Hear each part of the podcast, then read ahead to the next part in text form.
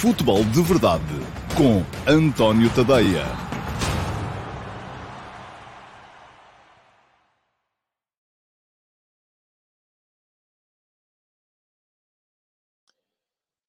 Ora então, olá, muito bom dia a todos e sejam muito bem-vindos à edição 610, hoje acho que não me enganei, do Futebol de Verdade, um, edição para quinta-feira, dia 26 de maio de 2022. Ora, muito bem, temos hoje uh, que olhar aqui um bocadinho, deixa-me só aqui ajeitar o microfone, pronto, já está. Está melhorzinho assim. Uh, temos hoje que olhar para o, uh, a final da Liga Conferência, que foi ontem, e ganhou a Roma de José Mourinho, Rui Patrício e Sérgio Oliveira, e do resto, muitos, muitos outros elementos da equipa técnica uh, que lá estão, que são portugueses também, bem como o Tiago Pinto, diretor desportivo, Uh, portanto, ao regresso de Mourinho às vitórias. Já vou falar do jogo mais daqui a bocadinho. Uh, não desgostei. Uh, já vi muita gente a dizer que o jogo foi péssimo e tal. não desgostei. acho que foi melhor do que a final da Liga Europa, por sinal. pelo menos, talvez porque eu aqui estava mais interessado por conhecer algumas das pessoas que faziam, que estavam, que estavam, que estavam em campo e alguns dos membros da equipa técnica. Uh, mas um, já vou falar disso mais daqui a bocado, como vou falar também de uh, mercado, um, daquilo que é já, uh, ainda não, creio que ainda não terá sido oficializado, mas o jogador já está em Lisboa para assinar a contratação de Ristich por parte do Benfica, a contratação de Morita por parte do Sporting um, e, além disso, também, uh, como é natural, responder às vossas perguntas para uh, manter o Futebol de Verdade Challenge um, em, em curso. E já vou daqui a bocadinho colocar aqui a classificação. Para já, antes da classificação, deixem-me colocar uh, em rodapé uh, os meus uh, nicks ou handles, ou como quiserem chamar-lhe, nas diversas redes sociais. Podem seguir-me em qualquer uma delas. Isto para vos dizer o quê? Ontem esqueci-me, e o programa foi muito comprido, e eu no final já estava ali a, a começar a acelerar, uh, e portanto deixei escapar, e por isso vou fazê-lo já hoje no início, que é para chegar a mais gente. Esquece, por acaso não, está pouca gente a começar, e geralmente é para aí à volta dos 15 minutos de programa é que isto começa a ser mais concorrido. Mas acredito que as pessoas depois vão ver em diferido. E, portanto, uh, ontem esqueci-me de vos avisar que já estão a decorrer no meu Instagram as sondagens para vocês escolherem os melhores do ano em Portugal. Os melhores por posição. Já foi encerrada a votação uh, para melhor guarda-redes. Uh, portanto, nessa já não podem votar, de facto, deixem-me cá ver, olhar para isto, uh, para perceber exatamente, exatamente uh, quais foram os resultados, para podermos anunciá-los aqui. Ora, muito bem, ganhou o Diogo Costa, foi eleito por vocês o melhor guarda-redes da Liga em Portugal, com 67% dos votos. Em segundo lugar ficou o Adam, com 17%. Em terceiro, o Samuel, do Portimonense com 10%. Em quarto, o André Ferreira, do Passo de Ferreira, com 6%. Eu, conforme uh, já vos tinha dito, um, e ao todo tivemos, ora deixem cá ver, 230, 200, quase 300 votos. Um, tal como vos tinha dito, eu escolho 4 uh, e desses 4 vocês podem depois votar naquele que vos enche mais as medidas e escolher então o vencedor, o vosso. Depois, na próxima terça-feira, naquela que vai ser a última edição do Futebol de Verdade antes de férias, terça-feira, dia 31 de maio. Um, eu vou aqui revelar todas as vossas votações e também dar as minhas escolhas e vamos todos conversar aqui um bocadinho sobre isso. Não sei se vocês têm alguma coisa a dizer sobre o, sobre o tema. Uh, muito bem, diz-me aqui o Amadou Jaló, não consigo votar na sondagem do dia porque não aparece mais como antes. Não sei, Amadou, não sei se está a ver no Facebook, não, aparece lá, mas não dá para votar. Só mesmo no Instagram. Uh, não sei se está a tentar relativamente ao, ao, Está a tentar no Facebook, aí não consegue, de facto. Uh, e pergunta-me o André Souza. Uh, qual é que é a minha opinião acerca dos resultados? Terça-feira, dia 31. Vou dar aqui a minha opinião. Para já não, para já é a vossa opinião, é isso que interessa, é saber quem é que vocês vão escolher como melhores do ano. Já lá estão para poderem votar uh, os uh, melhores laterais direitos. E, atenção, deve extinguir-se, aquilo dura 24 horas a votação, portanto, deve extinguir-se a votação para melhor lateral direito, mais daqui a bocadinho, um, a seguir ao almoço, porque eu coloquei a votação ontem a seguir ao almoço, e uh, já lá estão também, coloquei hoje de manhã, portanto, vão ter até amanhã de manhã para votar, a votação para melhores defesas centrais pela direita. Aqui tive que fazer alguma aldrabice, porque há equipas que jogam com três centrais, e as que jogam com três centrais, alguns deles são centrais pelo meio, aí, nos que são centrais pelo meio, eu adaptei e coloquei-os a jogar do, do, do, lado do seu pé uh, preferencial.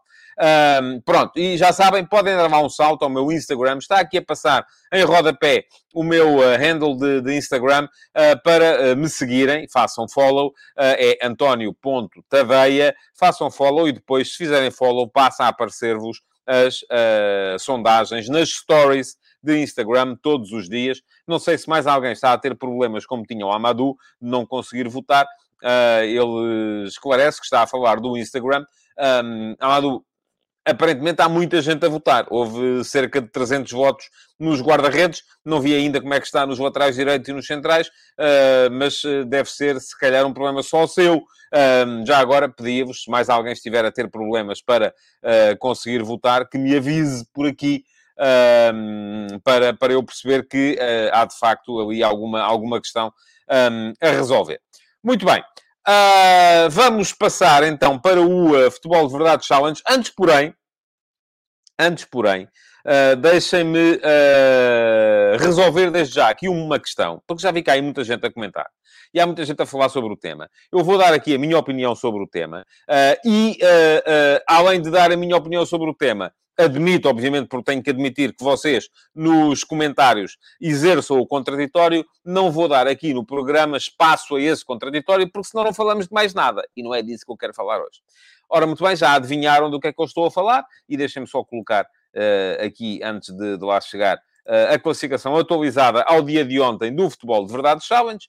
Um, já vou daqui a bocado responder às vossas perguntas, mas, conforme estava a dizer, muitos de vocês já adivinharam do que é que eu estou a falar, é do encontro que foi promovido ontem pelo Benfica, com, entre alguns jornalistas e o uh, novo treinador do Benfica, Roger Schmidt, um, que terá respondido, respondeu a, a algumas perguntas, mas em off, uh, para se conhecerem, para ficarem a conhecer-se melhor uns, uns aos outros. Ora, muito bem. Um, isto foi denunciado, e é mesmo assim, denunciado, ontem, Uh, tanto quanto percebi, não sei se foi também em espaço televisivo, mas pelo menos num tweet do uh, Francisco J. Marcos, um, que trabalha no Futebol do Porto. Uh, o tweet fala de alguns nomes, tem lá um nome que está errado, não esteve presente, omite outros. pronto, enfim, não, não, não me parece, pode ter sido por acaso, também não vou estar aqui agora a, a, a, a estabelecer aqui nenhuma ligação em relação a isso. Uh, mas uh, porque já houve quem me viesse, o uh, inefável, espero que não se ofenda por hoje chamar inefável, mas é claro que é o tema que o João Lopes gosta de cavalgar, e eu vou-lhe dar aqui a resposta que dei por escrito também já há bocadinho. Não, não fui convidado para o encontro entre Roger Schmidt e os jornalistas. Se fosse convidado, iria? Bom, depende. é assim, se fosse um encontro entre jornalistas e Roger Schmidt, sim, iria. Uh, se fosse um encontro entre alguns jornalistas, alguns uh, comentadores, uh, ex-jogadores próximos do Benfica, alguns influencers que estão nos painéis de televisão para defender o Benfica, não, não iria. Portanto, eu acho que isso faz toda a diferença. Agora, aquilo que eu quero uh, desmistificar, e volto a dizer, podem agora brigar aí uns com os outros no, uh, na caixa de comentários, no chat, eu não vou dar uh, espaço a isto um, no programa porque, enfim, não vou, não vou obviamente, uh, impedir-vos de dizer o que pensam sobre o tema. O que pensam sobre o tema vai aparecer no chat a quem quiser ver. Eu é que não vou estar aqui a perder tempo com isso. Uh, mas uh, queria, perdão, desmistificar aqui um bocadinho a coisa, uh, no sentido de é absoluta, de vos dizer o seguinte, é absolutamente natural que haja encontros entre jornalistas e treinadores. Ao jantar, ao pequeno almoço, ao almoço, ao lanche, uh, a tomar um café, uh, seja onde for. É absolutamente natural. É absolutamente natural que haja encontros entre jornalistas e uh, diretores de comunicação. Aliás, Uh, eu já vi, o Paulo Neves respondeu ao, ao, ao, ao João Lopes no, no, no, no, Futebol de Verdade de ontem, no diferido, e disse lá duas coisas uh, que eu, vou-lhe dizer, não subscrevo. Uh, uma delas, que os clubes escolhem os jornalistas que vão fazer a cobertura desse clube nos jornais. Vou dizer aqui uma coisa: nunca aconteceu em jornais em que eu tivesse responsabilidades editoriais ou de direção. Nunca, jamais e não admitiria uma coisa dessas. E eu uh, tive responsabilidades editoriais no Record, uh, no público, entre 96, uh, entre 96 e 98. No Record, entre 99 e 2003. e depois, no jogo, entre 2009 e 2011. E no Record, outra vez, entre 2013 e 2014. Enquanto, nesse período, Nunca aconteceu semelhante coisa, tal como nunca aconteceu semelhante. E pergunta o Flávio Almeida se são tempos modernos. Eu creio que não, porque o Paulo Neves está retirado do jornalismo há mais tempo do que eu. Uh, portanto, uh, eu ainda não me retirei. Aqui estou. O Paulo Neves é que já se retirou. Uh, mas, portanto, eu creio que ele estaria a falar de coisas hum, mais antigas até. e, um, além disso, Uh, dizia, contava lá outra história de um selecionador que convidou os jornalistas para irem de férias e tal. Nunca admitiria uma situação dessas também. Agora, estamos a falar aqui, a misturar uma coisa, enfim, que é, uh, vamos ali jantar, ou vamos ali almoçar, ou vamos ali tomar um café, ou vamos de férias para o Brasil. Não, são coisas absolutamente diferentes uma da outra. Absolutamente diferentes uma da outra. Eu parto do princípio, uh, e o, o, o, João Lopes teve, tinha lá uma série de perguntas, porque é que o Benfica convidou estes, porque é que não convidou outros, porque é que foram estes, porque é que não foram os outros. Bom, volto a dizer, acho absolutamente natural que os clubes ou que os jornalistas se encontrem com os treinadores, com os diretores de comunicação, com os presidentes, com os vice-presidentes, seja com quem for. Ao almoço, ao pequeno almoço, ao jantar, ao lanche, uh, na rua, uh, no jardim, seja onde for. Acho absolutamente natural. Aqui quem vê mal e eu uh, acho isto mesmo. Quem acha que um jornalista se vende por um jantar é alguém que se calhar se venderia por um jantar também. Eu nunca me vendi por um jantar. Nunca me vendi por coisa nenhuma. Quanto mais por um jantar. Já fui almoçar e jantar com muitos treinadores. Umas vezes convidei eu, outras vezes convidaram eles. Treinadores do Benfica, do Sporting, do Porto uh, e por aí abaixo. Já a, a, a, entrevista que vocês puderam ver, com certeza, no tempo útil, a, a, Fernando Santos, selecionador nacional, foi o número 1 um do programa Tempo Útil, que está aqui no meu canal de YouTube. Podem seguir, aproveito para vos dizer que podem seguir aqui, vou deixar aqui o card depois para poderem seguir.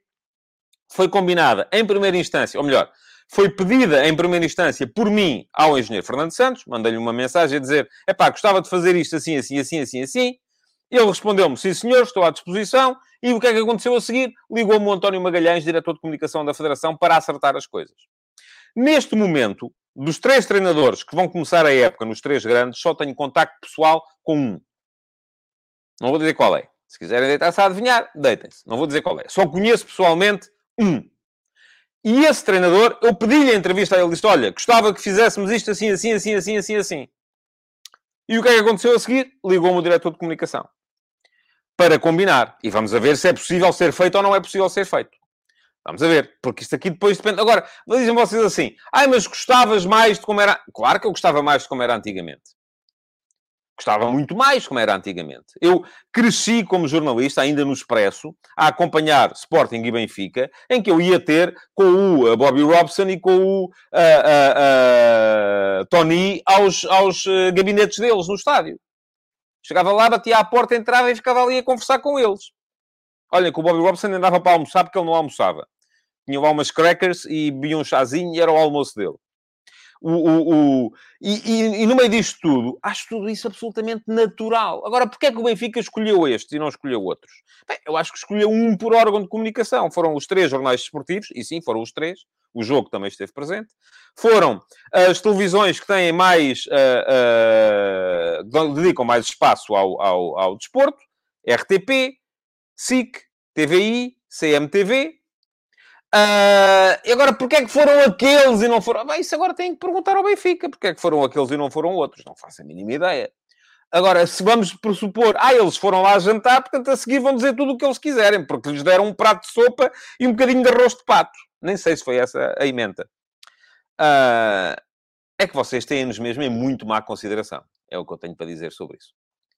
Uh, e, e pergunto ao João Lopes ainda aqui, vou abrir uma exceção só para dizer isto. Não devia ser o próprio órgão a escolher quem ia? E, em alguns casos, foi assim.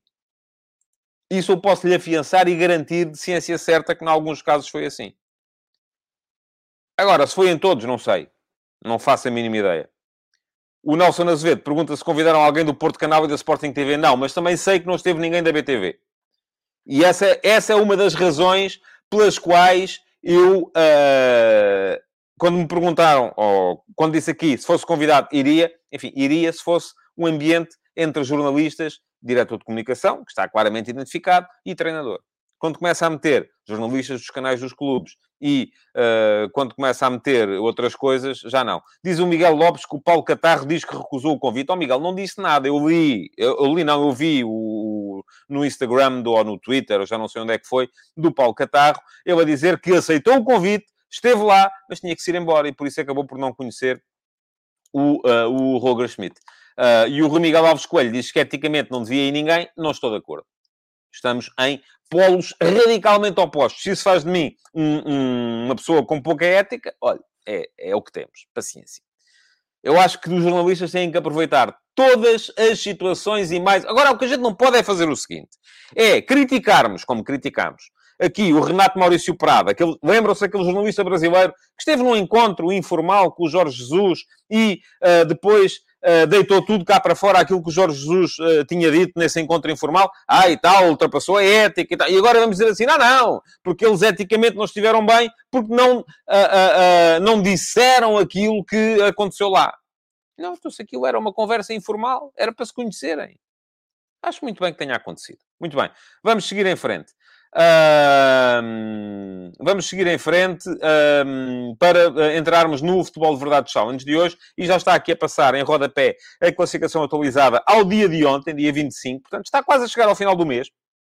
Faltam a emissão de hoje, 26, a emissão da manhã, 27, 28, 29 é fim de semana, não há, e depois as emissões de dia 30 e 31. Portanto, faltam quatro emissões, o que quer dizer que no máximo uh, ainda é possível fazer 20 pontos. Quem agora aí chegar e faça quatro vezes a pergunta do dia, entra neste top 5. E o que é que ganha o que está, quem está no top 5? Ganha uma assinatura premium do meu Substack durante um mês.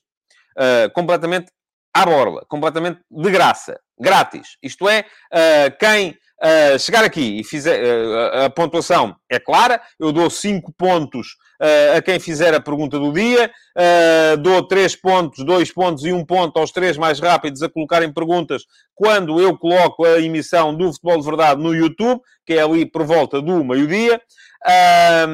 E depois, no final do mês, quem estiver uh, uh, na frente recebe a tal assinatura gratuita. Pergunta-me o João Lopes se o José Nunes em representação de que jornal ou estação e se a RTP é que o escolheu. Não faço a mínima ideia, não lhe perguntei. Sei de alguns casos em que foi o órgão de comunicação social que escolheu quem lá esteve presente.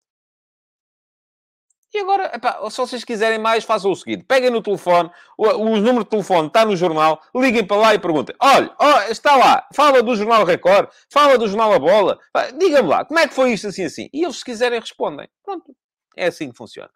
Eu agora é que não sei.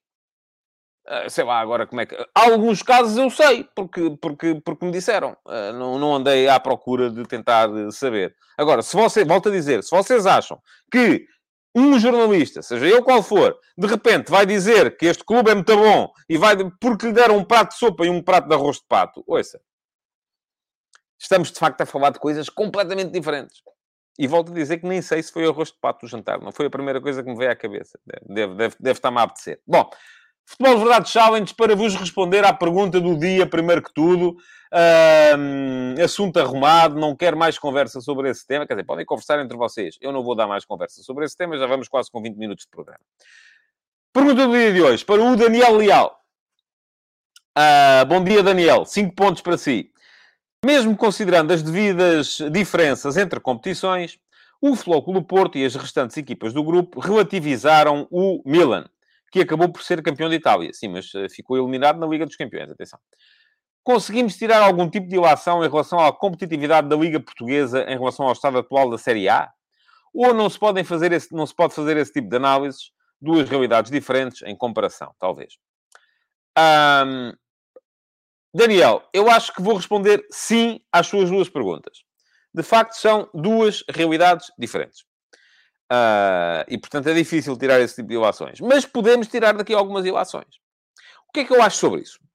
Acho que neste momento a Série A italiana é muito mais aberta do que a nossa liga. Já o disse aqui, aliás. A Série A italiana teve três campeões diferentes nos últimos três anos. A Juventus em 2020, o Inter em 2021, o Milan em 2022. Uh, ah, a Liga Portuguesa teve dois. Pronto, já não é mal de todo. Já é melhor do que ser sempre o mesmo. Uh, mas, de qualquer modo, aquilo que me parece a mim é que o nível de topo da Liga Italiana, da Série A italiana, baixou um bocadinho. Quando lá se diz que se nivela por baixo, nivela-se por baixo a partir do topo. Nós aqui estamos com uma realidade ligeiramente diferente, porque estamos a nivelar por baixo a partir dos quatro da frente. Os, e eu estou convencido, aliás, não é uma questão de convencimento, já vos vou dizer, porque dei-me ao trabalho de ir aqui ver os resultados dos últimos 10 anos.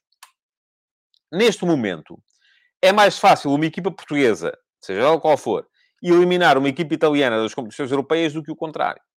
Nos últimos 10 anos, houve 1, 2, 3, 4, 5, 6, 7, 8, 9, 10, 11, 12, 15 eliminatórias, eliminatórias enfim, estou aqui a incluir uh, fases de grupos também.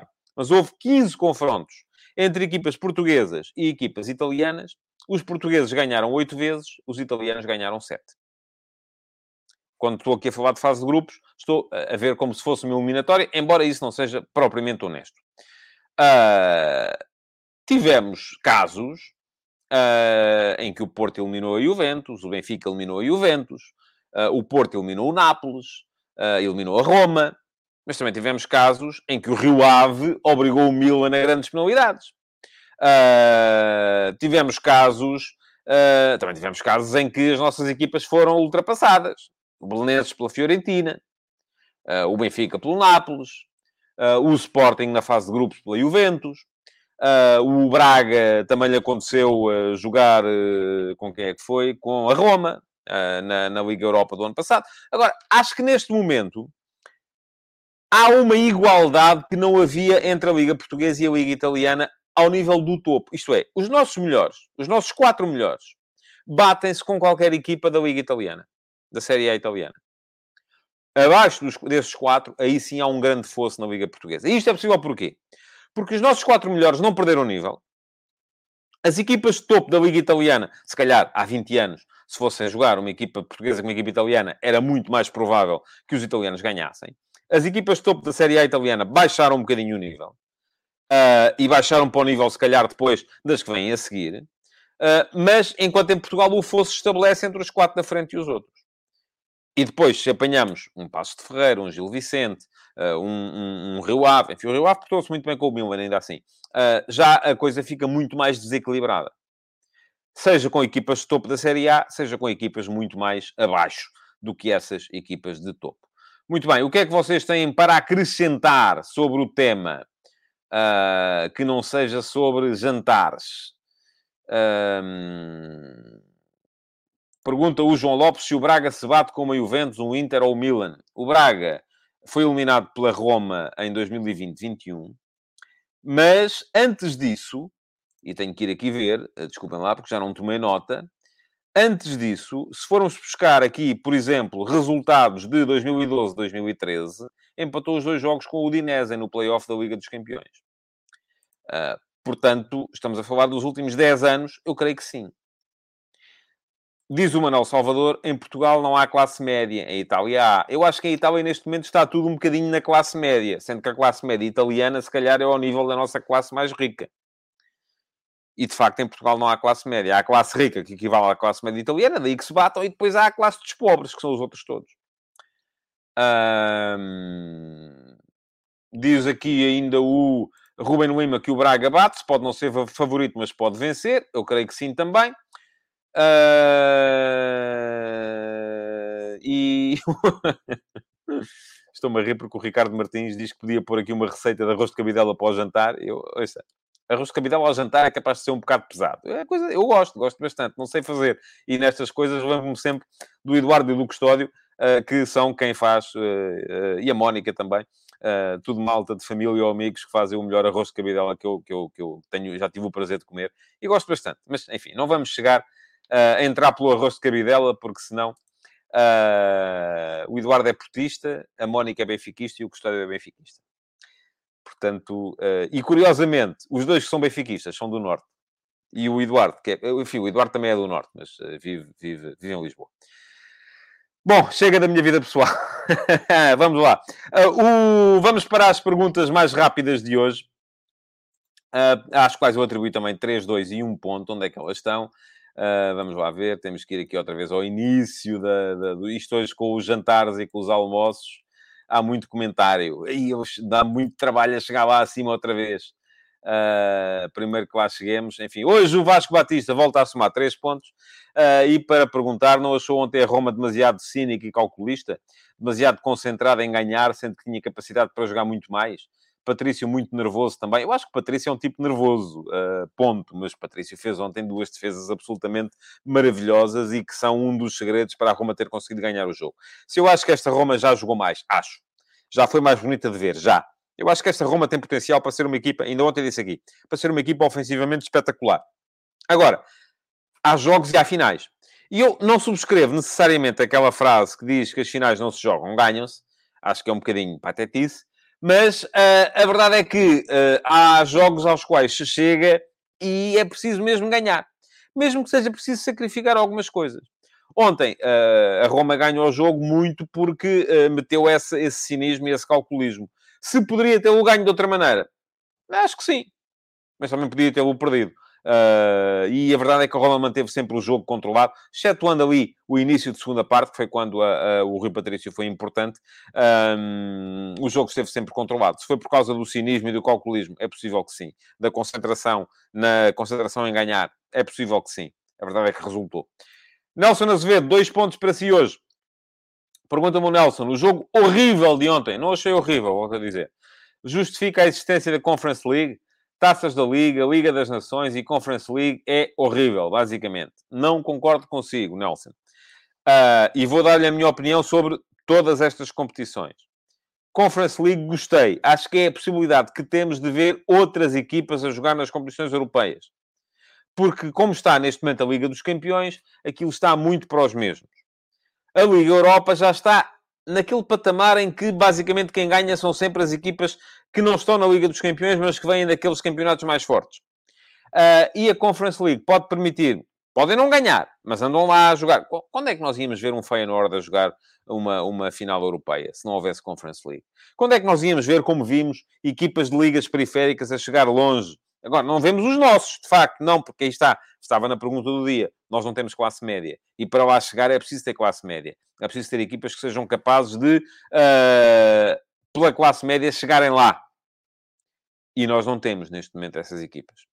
Uh, creio que o, o, problema básico é esse. Agora, acho que a Conference League faz todo o sentido permite ver equipas. Vimos o Bodo Glimt a fazer uma excelente carreira, uh, vimos o, uh, uh, o Feyenoord a fazer uma excelente carreira, vimos várias equipas interessantes, equipas da, da República Checa, equipa, equipas que chegaram lá e mostraram o seu futebol também, porque também o têm. E se não for através da Conference League, não chegam lá. E não acho nada que o jogo tenha sido horrível. Agora, depois fala-me assim, Liga das Nações.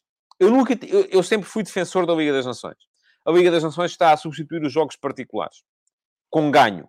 Porque em vez de termos Portugal a jogar contra o uh, Liechtenstein, contra Israel, contra uh, o, o, equipas mais fracas, vamos ter Portugal a jogar contra a Espanha, contra a Suíça, um, e isso faz todo o sentido. Agora, na entrevista com Fernando Santos, uh, foi-me chamada a atenção pelo selecionador, de facto, para um problema, é que esses jogos particulares faziam falta para serem jogos, eventualmente um particular contra a Espanha, que também podia haver, não havia pontos em jogo e era possível lançar novos jogadores. Assim, havendo pontos em jogo, é mais complicado. Mas depende muito também da, da, da forma como cada selecionador encarar a, a competição. Taça da Liga. Taça da Liga é mais uma prova. É mais uma prova que pode servir para os clubes maiores uh, rodarem um bocadinho os seus plantéis. Depois, se o fazem ou não, já depende de cada um. Lá está. Uh, mas também é uma prova que permite mais uma prova a eliminar. Eu não a faria nestes moldes. Uh, já o disse várias vezes. Eu começaria com fase de grupos. com os grandes a jogarem sempre fora, para levar os grandes aos campos da província na segunda liga. Uh, e depois, então, sim, a partir dos 16 avos de final, tudo a eliminar. Agora, essa era a minha opinião. Não é essa a opinião desde o início, desde que a prova foi criada. Uh, ainda no, em meados da primeira década deste século. Mas uh, daí até achar que ela não faz sentido, não sou capaz de dar esse, de dar esse passo. Um ponto hoje, o Vasco Batista hoje foi primeiro e terceiro, mas eu só leio uma pergunta, só dou pontos a uma pergunta por cada, por cada espectador. Portanto, estava tudo a dormir hoje. Só três é que colocaram. Eu hoje antecipei-me, coloquei a, a, emissão aos 56. Uh, ah, a malta só chega ao meio-dia. Foram apanhados na curva. Um ponto para o Francisco Lopes, que me pergunta que posições é que a Roma precisa de reforçar. A meu ver, precisa de um médio defensivo e de um central. Palhinha e David Carmo seriam boas opções. Bom, eu acho que... Uh, ainda hoje escrevi sobre o tema. Aliás, podem ler o último passo 2 aqui. Uh, porque vou colocá-lo depois em card. Uh, e ontem falei aqui sobre isso também. E vou aproveitar esta pergunta, Francisco, para entrar no jogo, no jogo de ontem e naquilo que é o sucesso relativo desta Roma.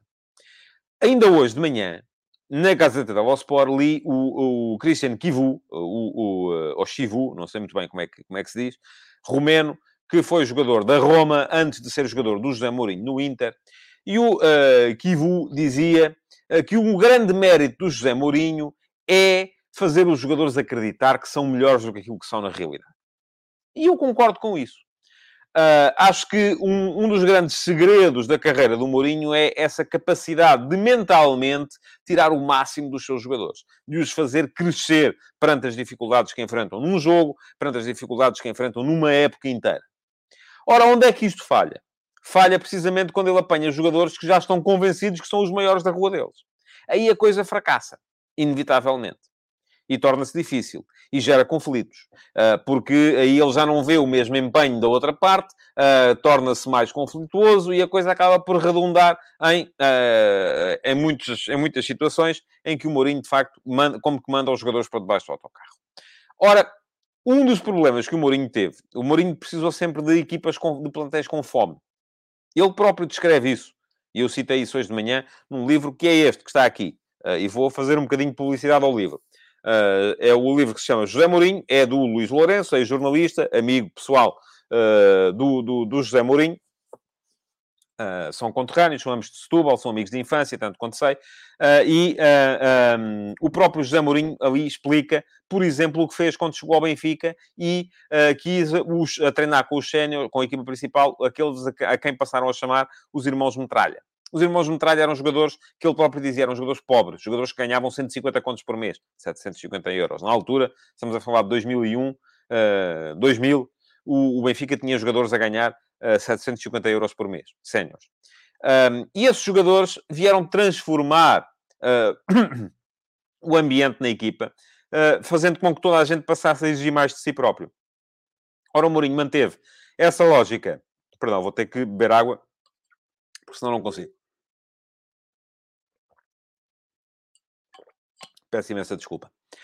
E a dizer, o Mourinho manteve essa lógica no Flóculo do Porto, com o, o, grupo de Leiria, o Nuno Valente, o Derlei, o Tiago, o Paulo Ferreira, que foi buscar a Setúbal. Uh, manteve essa lógica no Chelsea, que era uma equipa que não ganhava nada há 50 anos, e por isso mesmo os jogadores tinham fome de ganhar.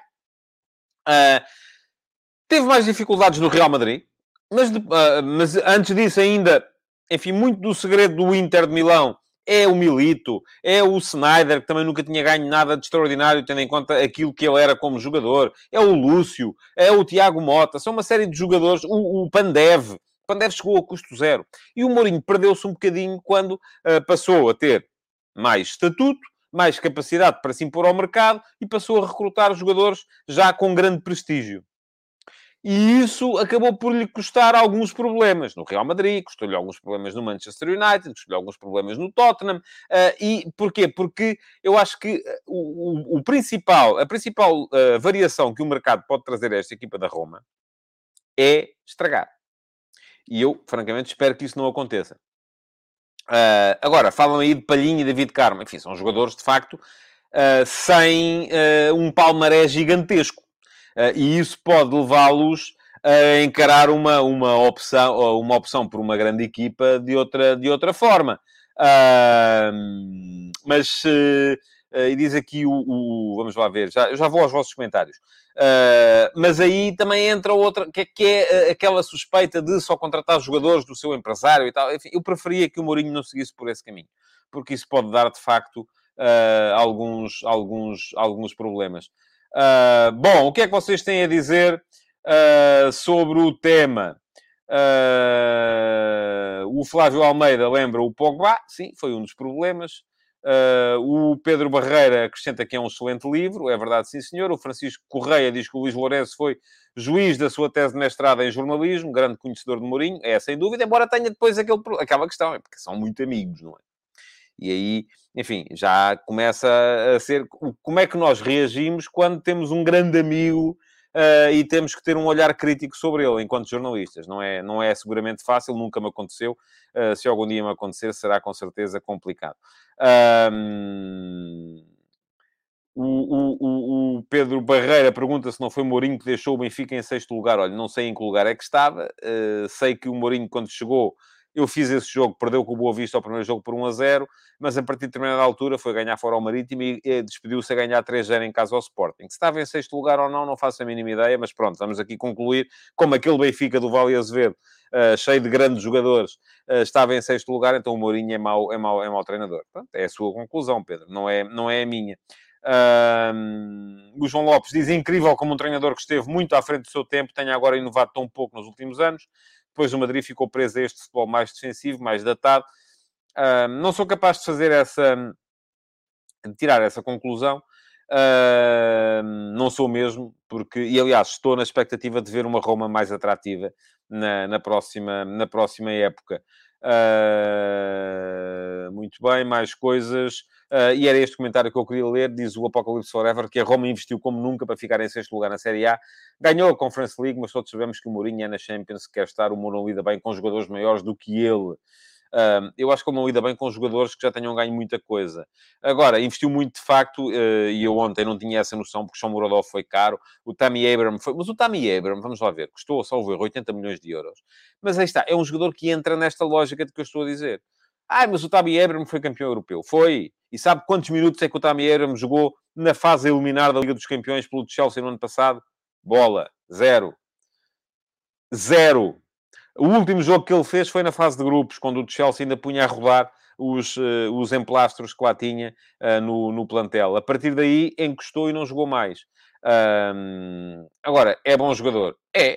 É excelente jogador. Uh, Agora, quem o viu a correr ontem percebe aquilo que eu estou a, que eu estou a dizer. Uh, o Manuel Salvador diz que o Ebram custou 40 milhões. Será que foi 40? Bom, não sei. Não sei de cor, não me recordo. Uh, foi, foi caro ainda assim, acho eu. Uh, e o...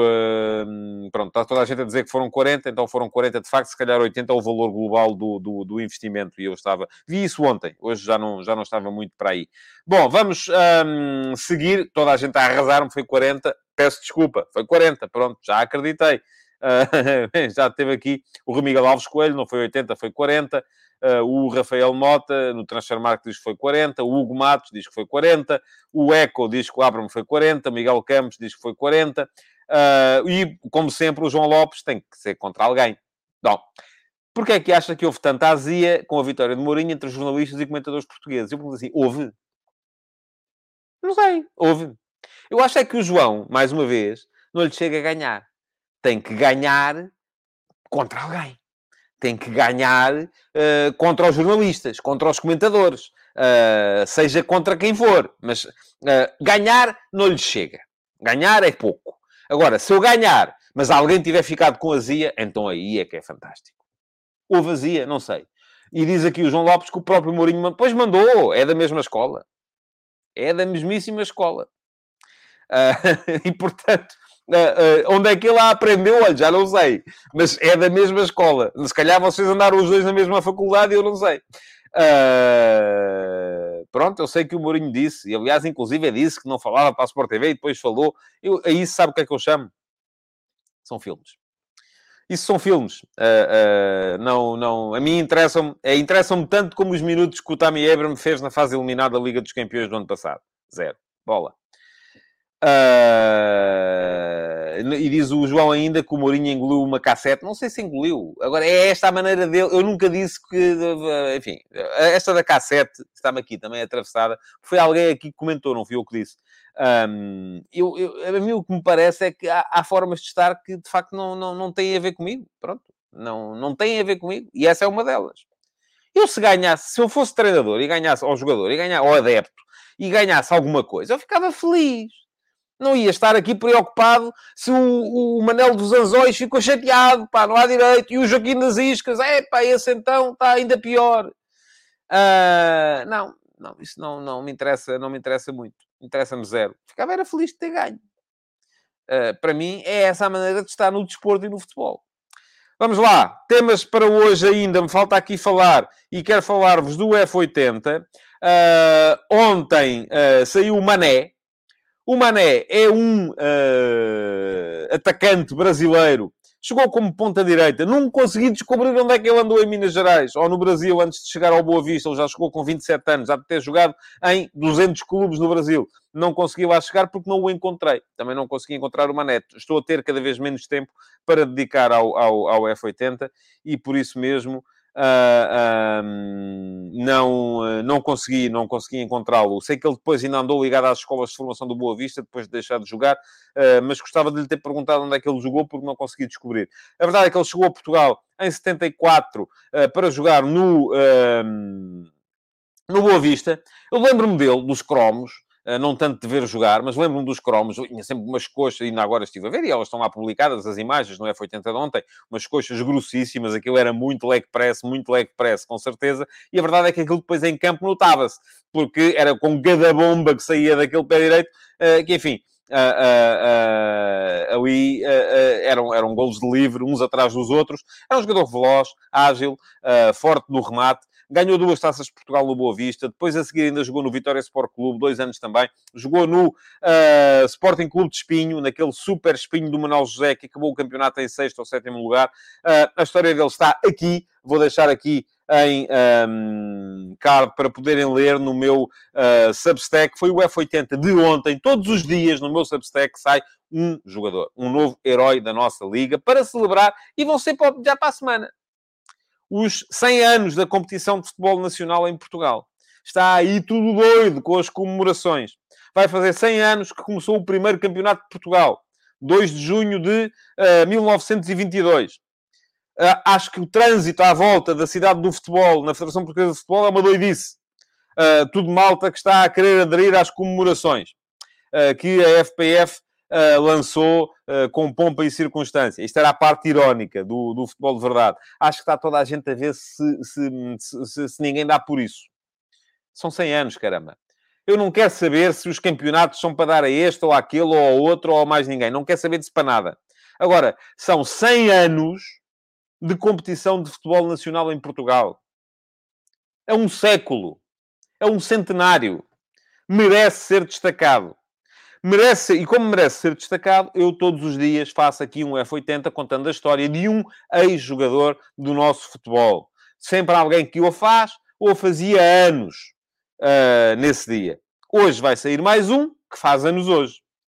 Uh, e se quiserem tentar adivinhar daqui até ao final uh, do, do, do, campeonato, pois muito bem, estejam à vontade. O, o Rafael Mota diz que o Mané jogou no Palmeiras de 80 a 87. Não jogou, não. Isso é outro. seguramente. Este Mané uh, deixou de jogar em Portugal em 82 e ficou por cá. Ainda jogou na primeira divisão, 82, depois ainda foi jogar, ainda jogou no, uh, no, no, União de Lamas, jogou no Amarante uh, e esteve ligado às escolas de formação do, do Boa Vista. A minha dúvida é onde é que ele jogou antes de 74, antes de chegar a Portugal em 74, quando o Boa Vista foi. foi uh, começou a olhar mais para, para, o mercado, para o mercado brasileiro.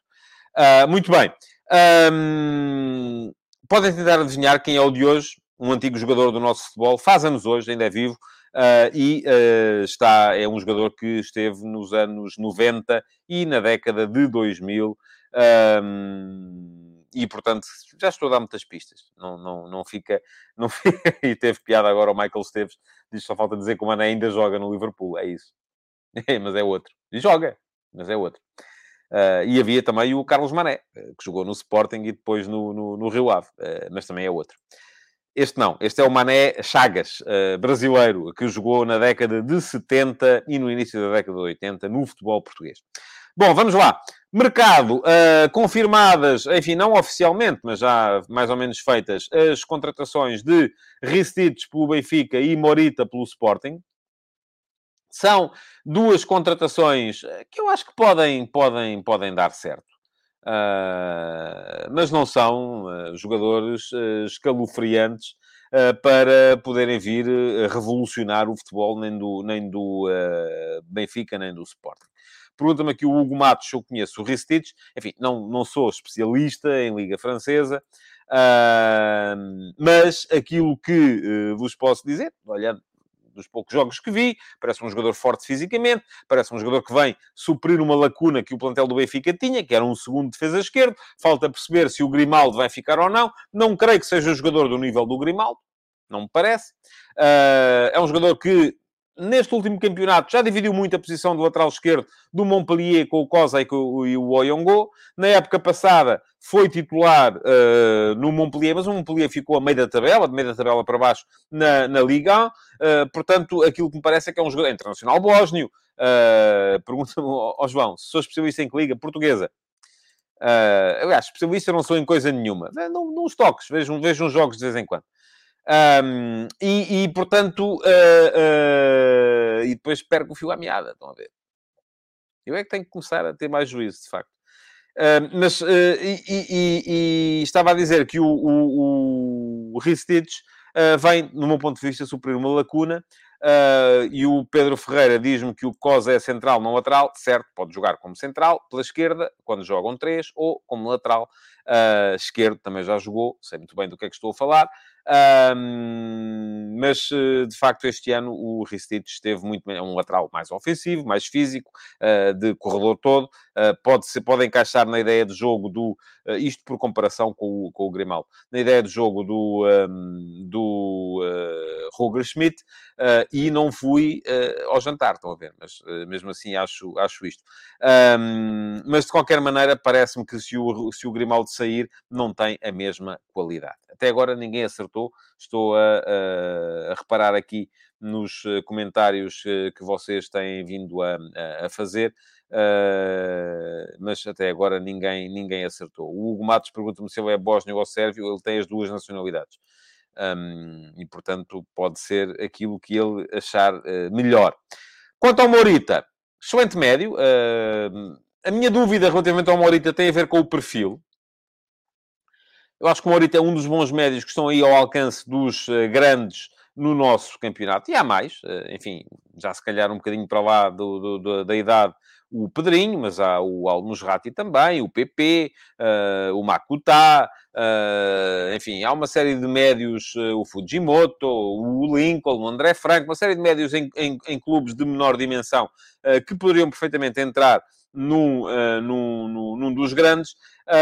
agora, a questão aqui no meu ponto de vista, tem mais a ver com o perfil. Até aqui, o uh, Ruben Amorim tem tido sempre uh, uh, esta, uma pequena obsessão, e que faz sentido no modelo de jogo dele, uh, por médios mais rotativos. por médios que tenham mais poder físico do que tem o Morita. O Morita é um jogador de passe certo, é um jogador de combate também, sim, mas não é um jogador fisicamente muito forte, como são o Palhinha, o Ugarte, o Mateus Nunes. é um jogador mais combativo do que o Bragança? É, também não é tão brilhante do ponto de vista técnico e, eh, sobretudo, mental. Eh, quando digo aqui mental, digo mental do ponto de vista da, da criação, como é o Bragança. Agora, a minha dúvida é se... Uh, e pergunta-me o Paulo Ferreira o que é que Morita pode trazer ao Sporting. Pode trazer isto tudo que eu estou a dizer. Uh, é, pode trazer um perfil diferente uh, relativamente aos médios que já lá estão.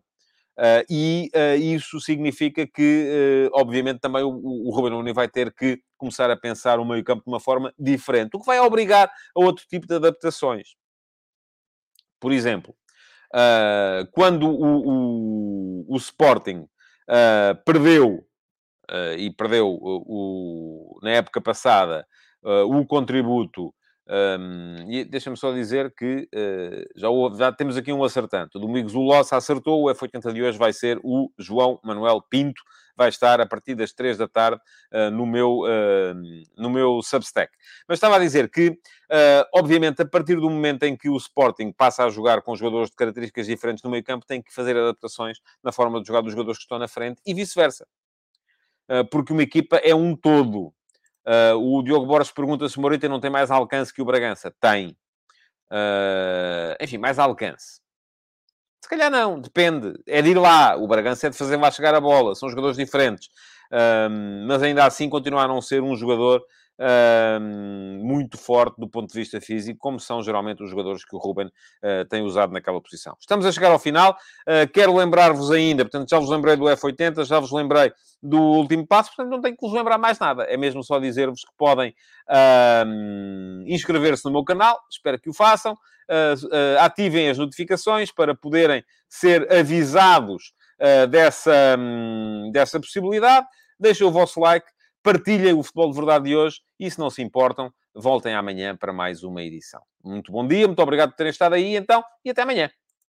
Futebol de Verdade, em direto de segunda a sexta-feira, às 12h30